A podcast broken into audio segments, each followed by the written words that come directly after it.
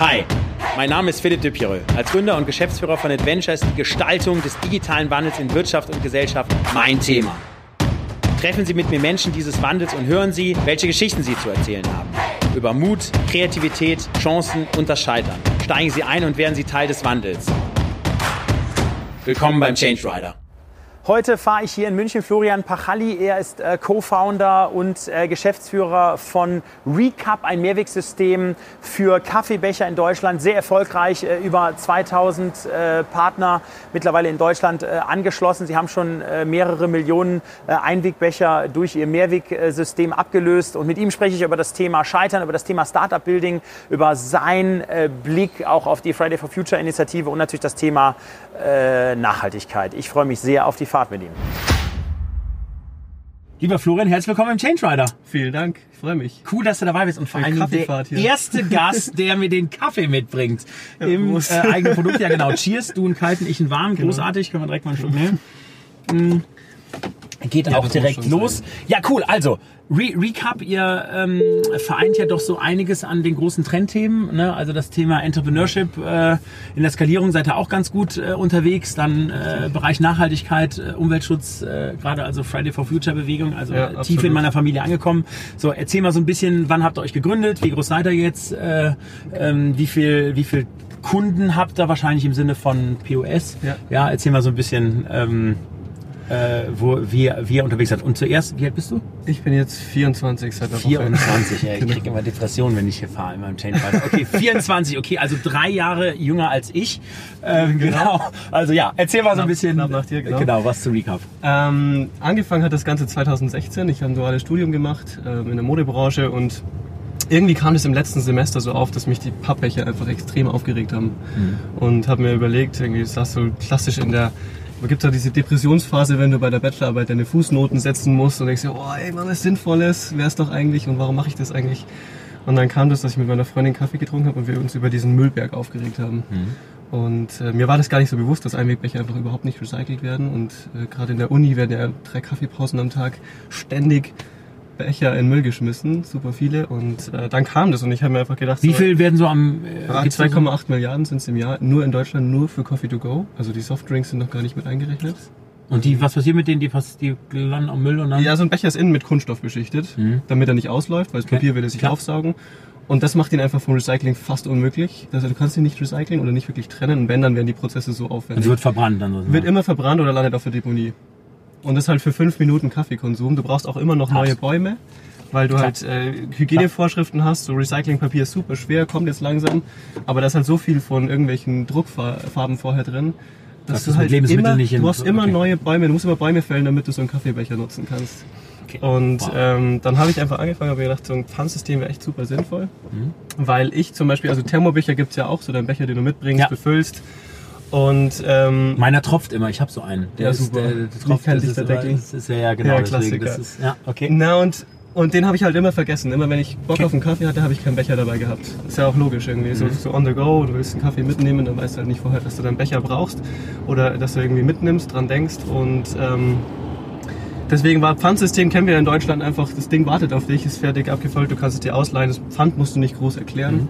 Mhm. Und die Idee einfach dahinter ist zu sagen, ich vernetze alle Coffeeshops, alle Bäckereien, alle Tankstellen oder wo halt Kaffee ausgeschenkt wird, in einem großen Netz, dass ich überall meinen Kaffee mitnehmen kann und woanders meinen Becher ausleihen kann mhm. und dann einfach, wenn er leer ist, wieder abgeben kann. Genau. Okay, und wie, wie habt ihr, also das interessiert mich am meisten, jetzt habt ihr wahrscheinlich mal angefangen mit den ersten drei POS, ne? also mit den ersten drei Cafés oder ja, wie war denn so die also, Startzeit? Genau, ich habe in der Uni einfach, ich war noch im letzten Semester, Bachelorarbeit war schon mhm. abgegeben, weil es so ein bisschen komprimiert war durch das duale Studium und dann habe ich ähm, einer in München davon erzählt, hey, was hältst du davon, Pfandsystem und so weiter, ich bin jetzt bald fertig mit dem Studium, würde mich gerne austauschen und dann sagt sie zu mir, hey, ich habe gerade einen kennengelernt, der will das Gleiche machen und so habe ich dann den Fabian kennengelernt. Ja, krass der war einen Tag vorher mit ihr Kaffee trinken. Ah, na, von dem, oh, genau dem gleichen Produkt okay. erzählt oder von der Idee.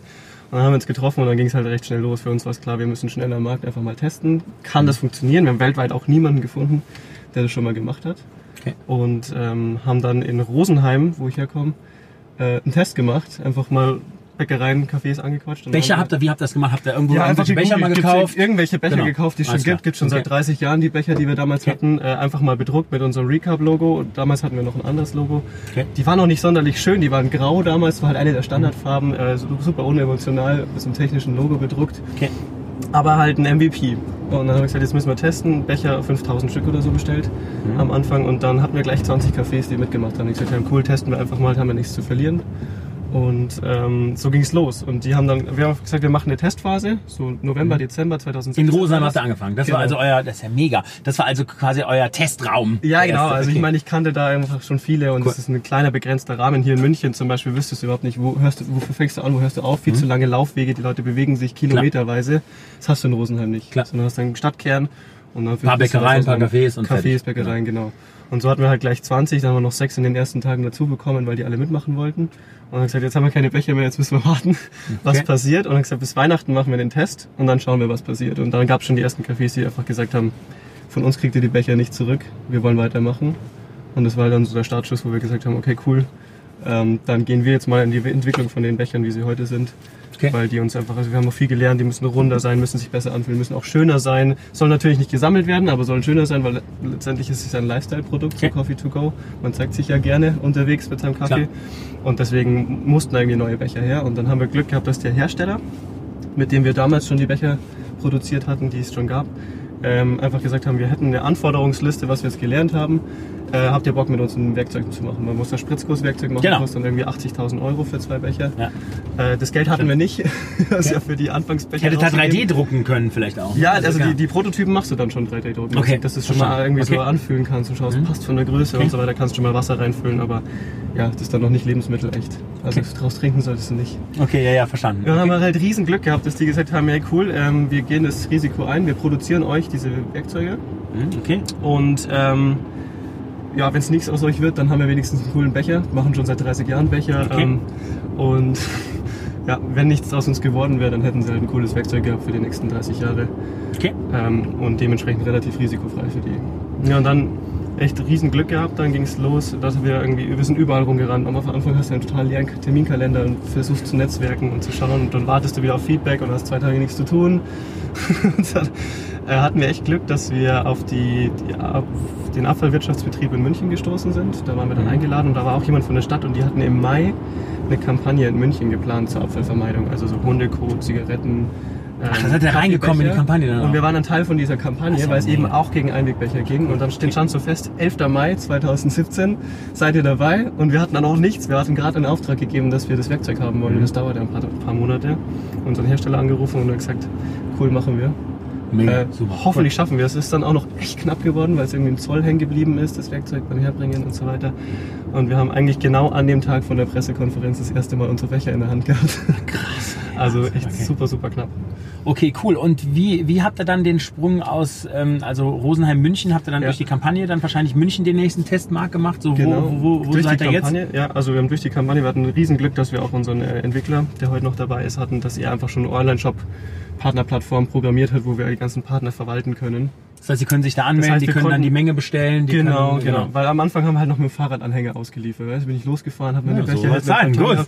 und dann da ins Café gestellt. Das geht natürlich dann hier nicht mehr. Und dann waren es hier schon 50 Cafés und dann hatten wir die Anfang, am Anfang haben wir es ausgeliefert und zwei Wochen später stand der Shop.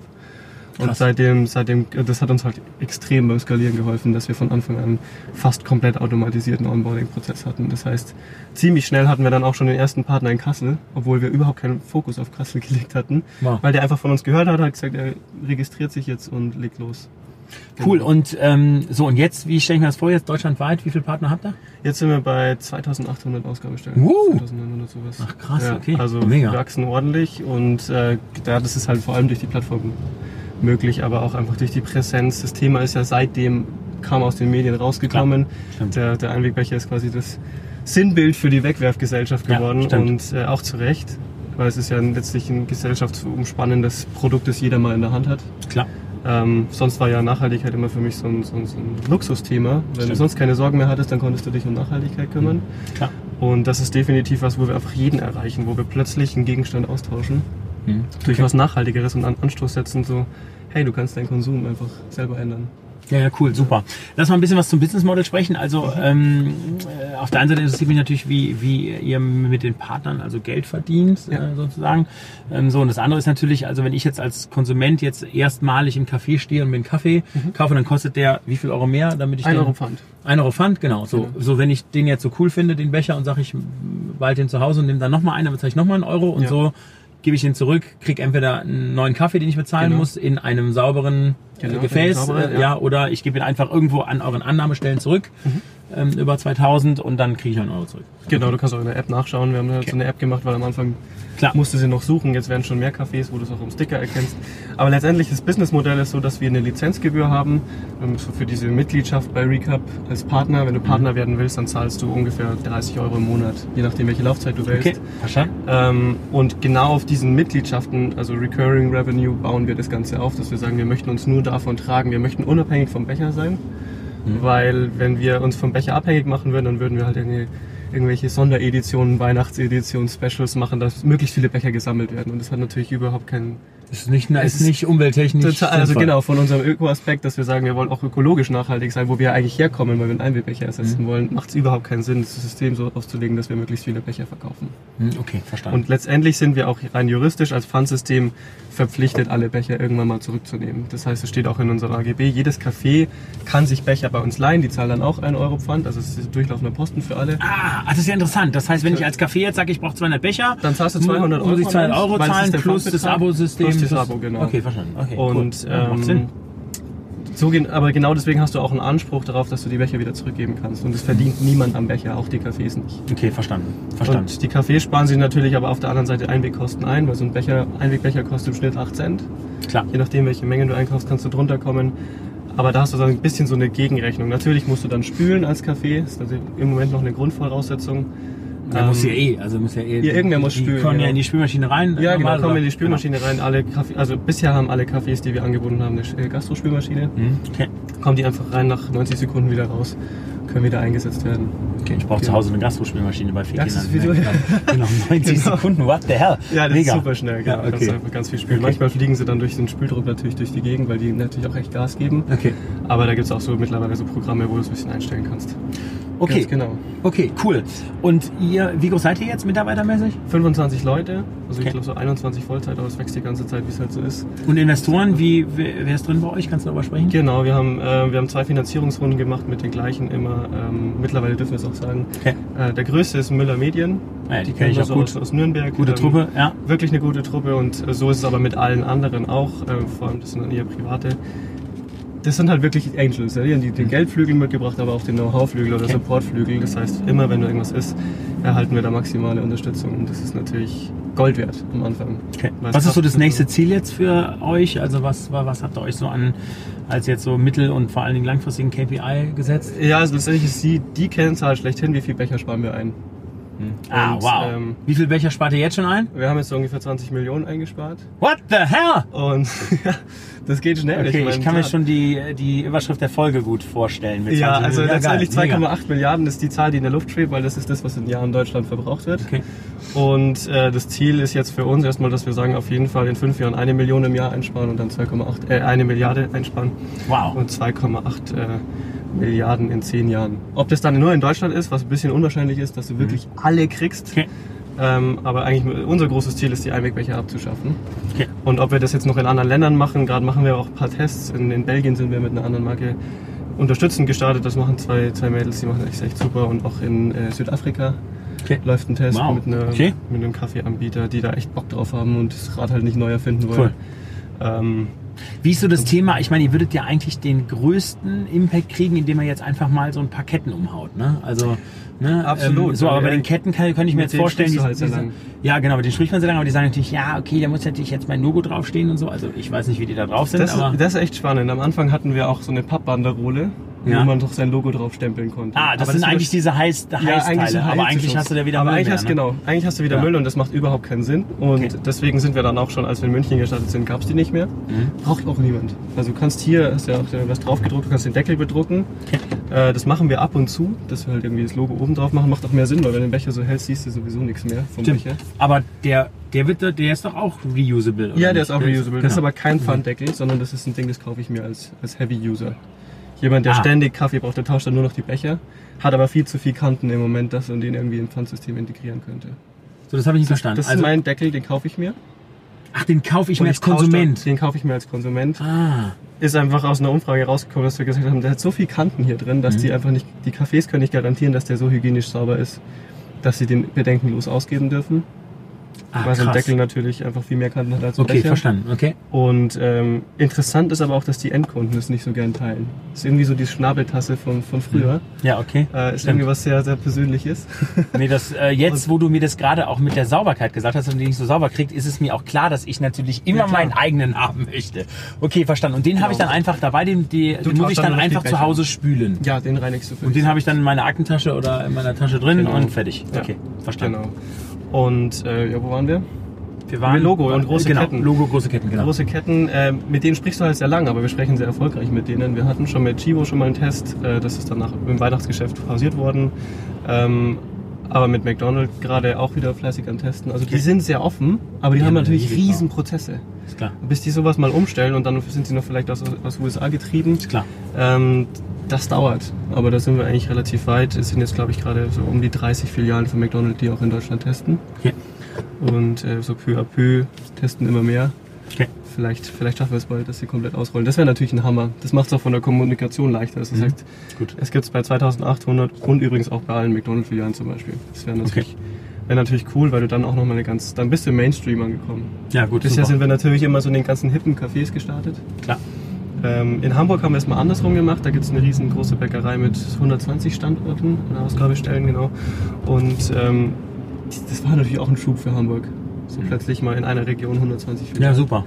Und wie ist es, ist es, also wird das dann auch aktiv ähm, beworben, beziehungsweise ist es so, dass dann die ähm, in der Bäckerei, wenn ich mir jetzt ja. einen Coffee to go bestelle, ich weiß vielleicht gar nichts von dem System, ja. dass dann die, also sagen dann die Mitarbeiter oder Mitarbeiterinnen, hey, ja, und wir ist, sitzen Recur, also wie, wie, wie kommt es in den Markt? Ja, das ist natürlich der Ideal-Case. Ja, also wir starten, passiert wahrscheinlich nicht, oder?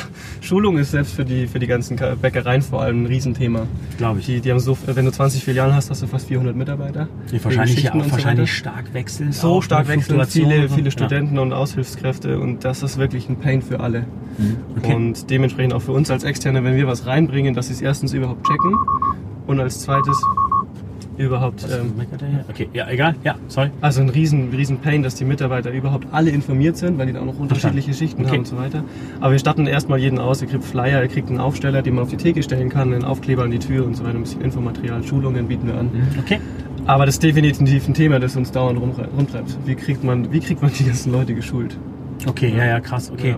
Wie, wie macht ihr denn Sales eigentlich? Also das ist ja, glaube ich, ja für mich, glaube ich, so ein klassischer Häuserkampf-Sale, ne? Ja, also du hast ja eben nicht, genau, du hast halt ja. nicht, du, du hast halt nicht hier so irgendwie eine Kampagne, wahrscheinlich nee. Online-Marketing schon mal gar nicht. Ja. Das heißt, du musst halt wirklich vor Ort bei den. Leuten wahrscheinlich also, vorsprechen, dann hast du erstmal den falschen Entscheider drin, dann musst du den richtigen kriegen. Ja, du hast Glück bei den Cafés, bei den kleinen Cafés hast du meistens die Inhaber sogar hinter der Theke. Ah ja, cool. Okay. Sind ja gut. Diese, oh, ich will unbedingt einen Kaffee haben und deswegen sitze ich da auch den ganzen Tag da. Ähm, da ist einfach, weil da kriegst du schnell die mhm. Ansprechpartner. Aber wenn es jetzt um Ketten geht oder so weiter, ist es natürlich viel komplizierter. Da haben die zum Beispiel in der Bäckereikette ja überhaupt keinen Draht zum Chef. So, ja, kann ich weitergeben, dann geben sie Flyer. Das ist ewig. Ewige ja. Entscheidungsprozesse, aber auch die kleinen Cafés entscheiden sich sehr, sehr langsam meistens. Mhm. Und äh, deswegen super, super intensiv. Wir Habt ihr jetzt Außendienstler oder wie? wie, wie, wie ja, wir haben, ja, ja, wir haben verschiedene, äh, verschiedene Personen, also sag ich mal, Personen und Personengruppen, sage ich mal. Wir mhm. haben den kleinen, die Kleinstcafés, da, okay. da war es ganz klassisch, wir, wir, jagen die durch die Stadt und dann sind wir halt irgendwie mit zwei, drei Leuten durch ganz Berlin gelaufen okay. und überall angeklopft und nachtelefoniert dann. Und äh, so haben wir es in ganz vielen Städten gemacht. Wir haben aber auch jetzt ähm, im Key-Account einfach für die Ketten eigene Leute, okay. wo wir einfach die längeren Entscheidungsprozesse und die komplizierteren angehen, sag ich mal, dass du wirklich mit den Entscheidungsebenen kämpfen musst. Und dann ganz wichtig ist auch mittlerweile im Bereich Inhouse, wo wir einfach sagen Mitarbeiterverpflegung, so Inhouse Kaffeebars sind ja äh, ganz klassisch. Beim großen Corporate jetzt bei Microsoft, Siemens zum ja, Beispiel. Ja, genau, da sind wir mit drin. Oder auch VW ist spannend. Da hatten, mhm. die haben ja alleine in Wolfsburg haben die 25 Kaffeebars.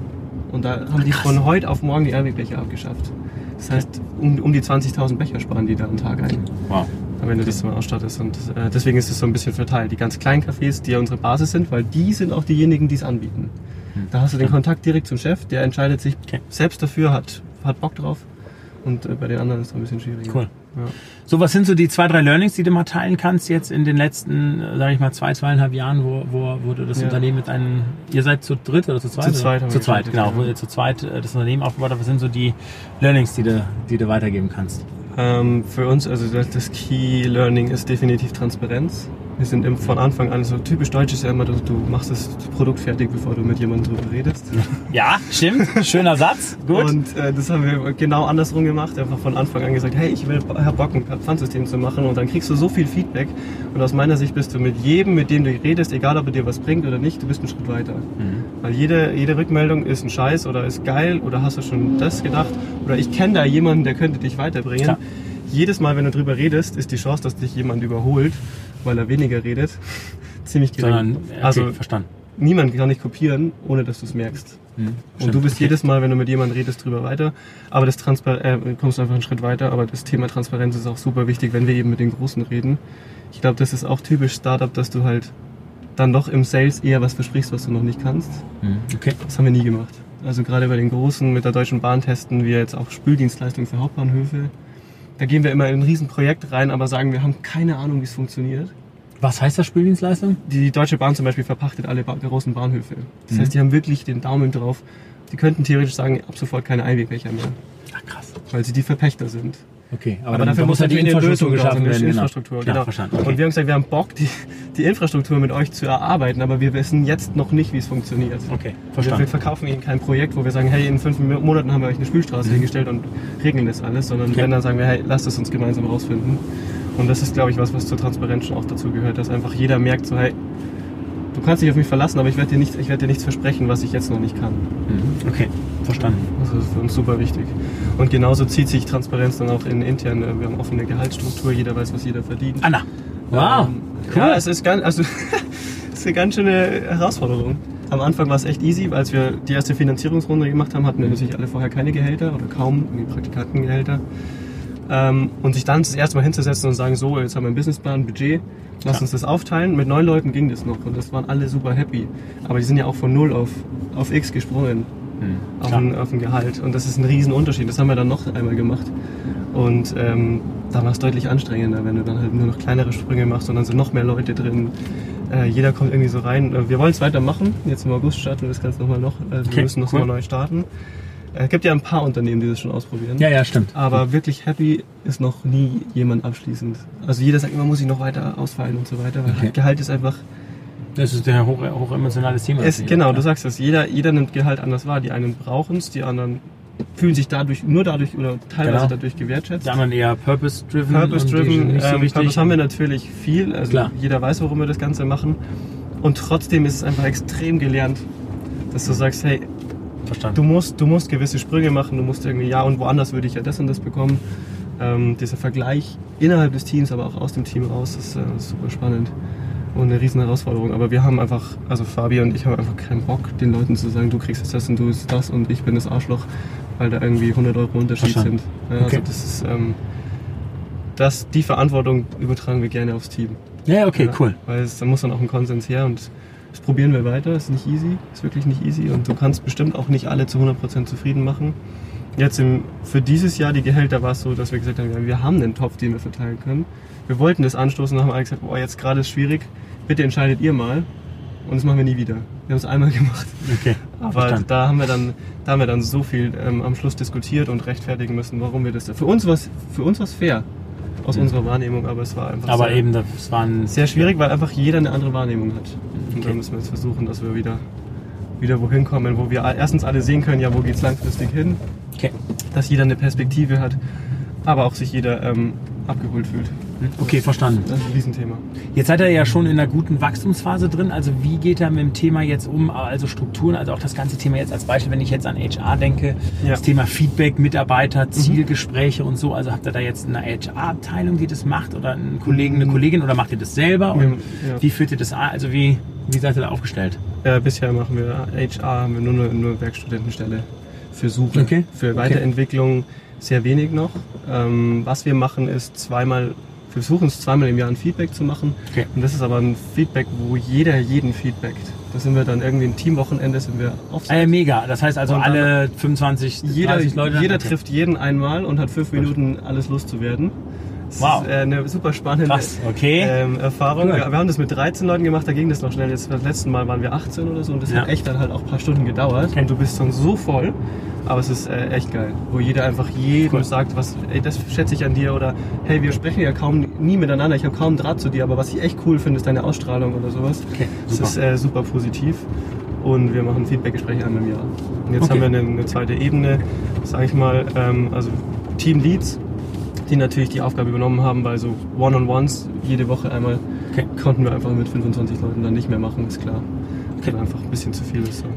Hast du gemerkt, dass sich jetzt durch die Friday for Future Bewegung was bei euch verändert? Also sowohl das mhm. Thema Purpose, als auch natürlich kann ich mir vorstellen, jetzt mediale Anfragen. Ja. Ne, ähm, ich meine, wie jetzt, jetzt hier vom Mini-Format Change Rider, aber wie jetzt vielleicht ja. auch ein TV-Sender oder irgendwie ein Blogger oder irgendein sonst, dass, dass ihr zu Konferenzen mehr eingeladen werdet, ist da, mhm. dann hat da ein Wandel stattgefunden? Oder? Ich würde sagen, es passiert tatsächlich, und was ja auch das Ziel von Friday for Future ist, mhm. es passiert tatsächlich politisch was. Also ähm, die Politik zum Beispiel gerade beim Thema Einwegbecher hat immer gesagt, ja, das Thema lassen wir jetzt erstmal die Wirtschaft regeln. Man hat ja gesehen, es tut sich was und man muss ja nicht immer sofort Gesetze einführen oder Verbote. Mhm. Da hieß es immer, ja, die Wirtschaft, die macht es schon und dann schauen wir mal und wenn sie es nicht macht, dann kann man es immer noch regeln. Und jetzt muss natürlich die, jetzt kommen sie natürlich in Zugzwang, würde ich mal sagen, durch Friday for Future. Es muss natürlich auch irgendwie Leuchtpro Leuchtturmprojekt her etc. Und jetzt haben wir es gerade vor ein paar Wochen gesehen, dass eben Hofreiter und auch Frau Schulze ähm, tatsächlich die Einführung, Einführung von dem Pfandsystem fordern. Mhm. Und ähm, da merkt man es vor allem. Ansonsten, ich finde es super. Gerade, ich glaube, es prägt eine ganze Generation gerade. Ja, das glaube ich auch. Also, also ich sehe es sehr stark Wahnsinn, in der Familie, wie unsere. Wenn du einfach dich jede genau. Woche damit beschäftigst. Absolut. Mit dem Thema Nachhaltigkeit und so bewusst. Also natürlich gibt es auch, ich war selber mal, ein paar Mal da, einmal in München und einmal in Hamburg mitgelaufen. Mhm. Äh, und in München wollte ich dann einfach mal sehen, wie viele Schüler da auch einfach nur frei haben wollen. Klar, gibt es auch. Und trotzdem prägt es dich, glaube ich. Trotzdem genau. kriegst du das Thema mit, du beschäftigst dich damit. Ähm, und deswegen ist es super wertvoll. Ich glaube, es, also was man merkt, ist, dass der ganze Bereich jetzt auf einmal voll losrennt. Mhm. Dieses ganze Nischenthema Nachhaltigkeit wird gerade extrem breit. Jeder will was in diesem Bereich machen. Es gibt unendlich viele Konferenzen auf einmal. Absolut. Du musst dir halt jetzt überlegen, wo, wo will ich wirklich dabei sein? Wo, wo oder wo sollte ich dabei sein? Weil du jetzt natürlich schon viel mehr Einladungen zu irgendwelchen Konferenzen bekommst. Klar. Okay. Ähm, Merkt er im Recruiting, dass, das Recruiting einfacher wird? Weil Personal? Doch, ja, weil das doch war schon immer. Also Purpose, Purpose Driven oder die Leute, die Purpose suchen, die gibt es schon länger. Okay. Das ist jetzt unabhängig von dem Thema. Ähm, also das ist definitiv ein Vorteil, wenn du in dem Bereich aktiv bist, äh, Personal zu finden. Ähm, pressemäßig wird würde ich sagen, ist gleich geblieben. Also dadurch, dass das Einwegbecher-Thema einfach schon seit zwei Jahren voll diskutiert okay. wird, hat sich da jetzt nicht unendlich viel mehr geregt. Okay. Großes Thema in Deutschland ist ja irgendwie ähm, das Thema Gründung und irgendwie in anderen mhm. Ländern ist irgendwie Gründen einfacher. Also würdest du sagen, hey, hat es, hatte ich jetzt irgendwie eine Bürokratie in Deutschland irgendwie gehemmt in den letzten zweieinhalb, drei Jahren äh, von deiner Recap-Zeit? Oder sagst du, ist das nur wieder ein Thema, was irgendwie doch äh, hochgekocht wird und was vielleicht auch als Alibi genutzt wird, dass irgendwie in Deutschland es doch äh, weniger Gründung gibt? Genau, also. Ich glaube, du kriegst, wenn du den Mund aufmachst, kriegst du schnell Hilfe. Mhm. Wir haben in Rosenheim haben wir beim Businessplan-Wettbewerb mitgemacht, was einfach cool ist, ähm, sich mit anderen Gründern sofort auszutauschen, auch wenn du nur in einer kleinen, kleineren Stadt bist. Okay. Ähm, in Großstädten ist es, glaube ich, sowieso leichter, mhm. Netzwerk zu bekommen. Ähm, also das Einzige, was mich echt ärgert, ist, dass so, so Sachen wie die ähm, wie heißt das, äh, Exist-Programm oder sowas, wo du einfach von Anfang an so ein bisschen so ein, sag ich mal, Grundeinkommen bekommst. Das wäre für jeden das, Gründer so sinnvoll. Euro plus minus 1000 Euro. Ja, aber du kriegst, glaube ich, für drei Gründer die ersten zwei Jahre so ein kleines Gehalt. Ja, ja, genau. Damit bist du einfach so safe, dass du entspannt starten kannst. Du testen kannst, auswählen kannst, kannst dass du nicht... Und das, ja. dass du das beantragen musst, bevor du gründest, finde ich super schwierig.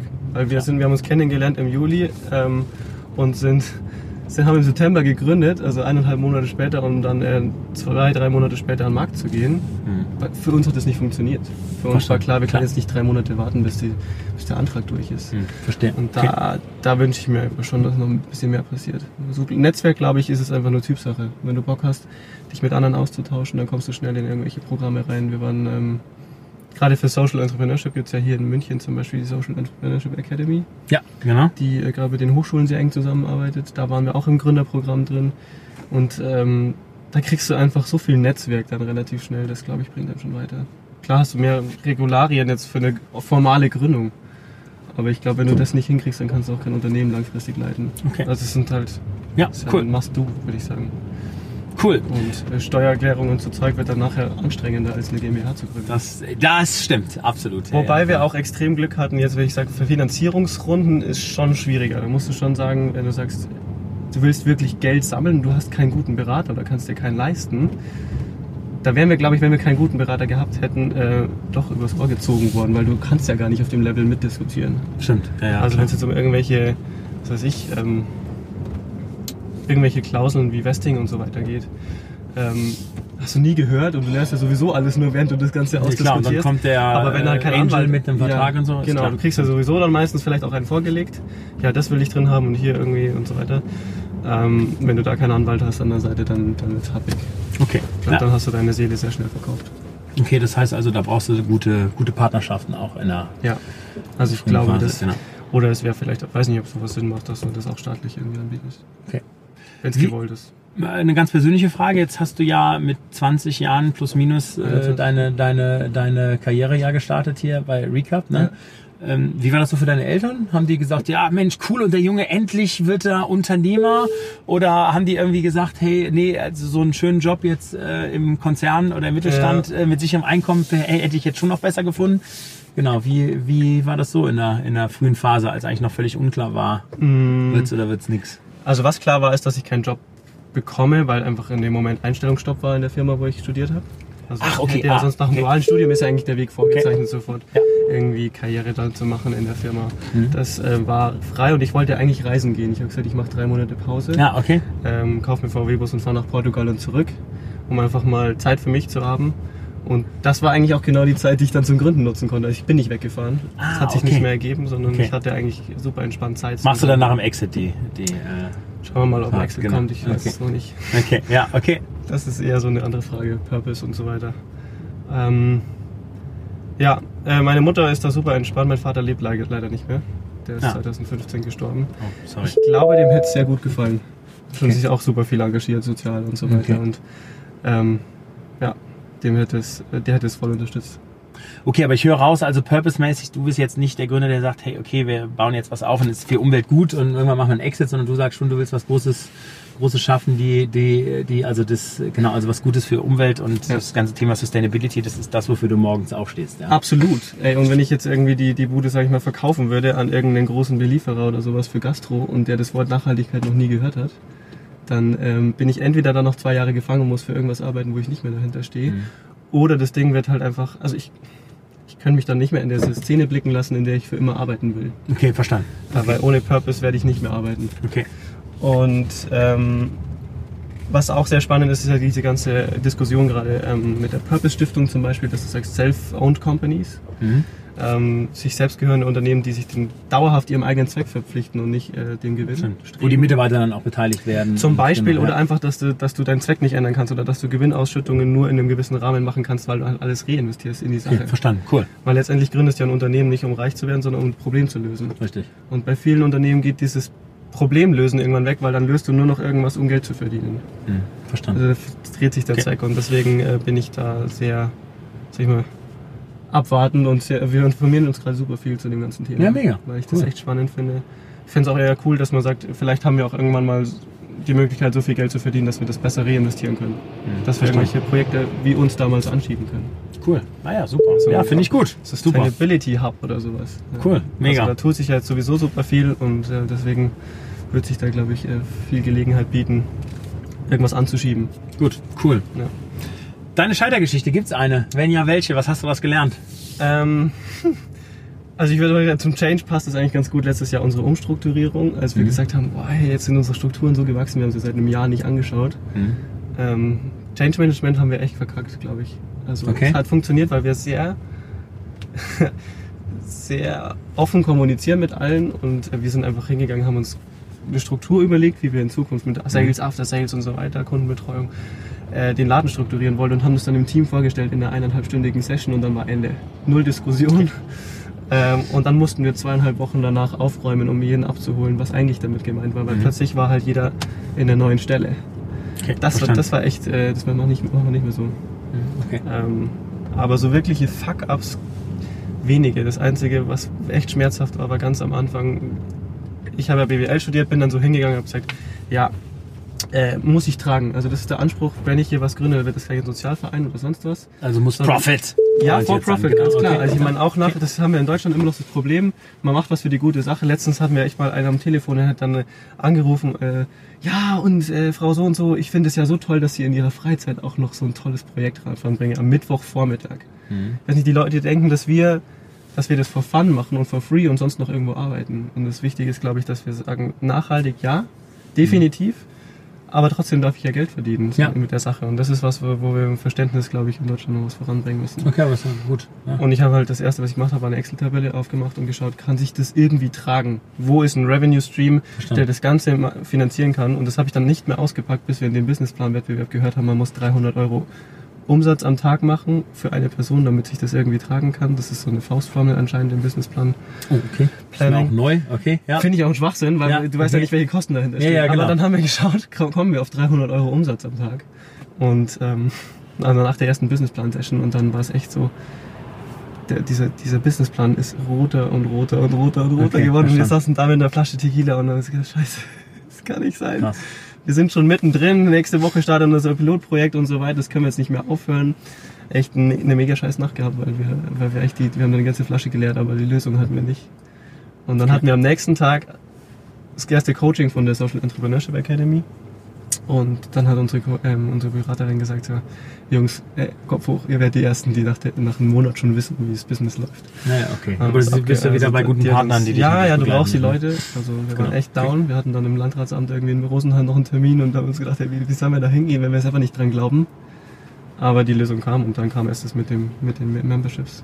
Okay, cool. Ja. Mit der, also mit der, mit der monatlichen Fee sozusagen. Ja, Genau, okay, ja, da, cool. haben wir am Anfang Okay. ja nie mit gerechnet, dass Gut. jemand bereit Okay. ist, dafür Geld zu zahlen. Ja, In cool. dem Sinn. Ja. Cool.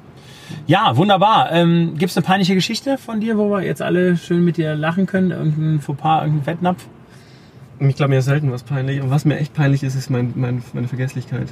Ich letztens war ich in, oh, letztens war ich in Lübeck ähm, und ich bin, äh, ich bin in Stade in den Zug gegangen und dann habe ich den Schlüssel nicht abgegeben und der Hotelbesitzer ist mir hinterhergerannt und hat mir gerade noch den Schlüssel abgenommen. Äh, dann bin ich losgefahren, in Hamburg umgestiegen, habe ich in Hamburg mein Handy liegen lassen, in der U-Bahn, um 9 Uhr, Rush Hour. Und dann bin ich noch weiter gefahren. Ist wieder aufgetaucht, oder? Ja, habe ich wieder gefunden. Na, Aber es ist noch nicht, ich bin noch nicht Ende.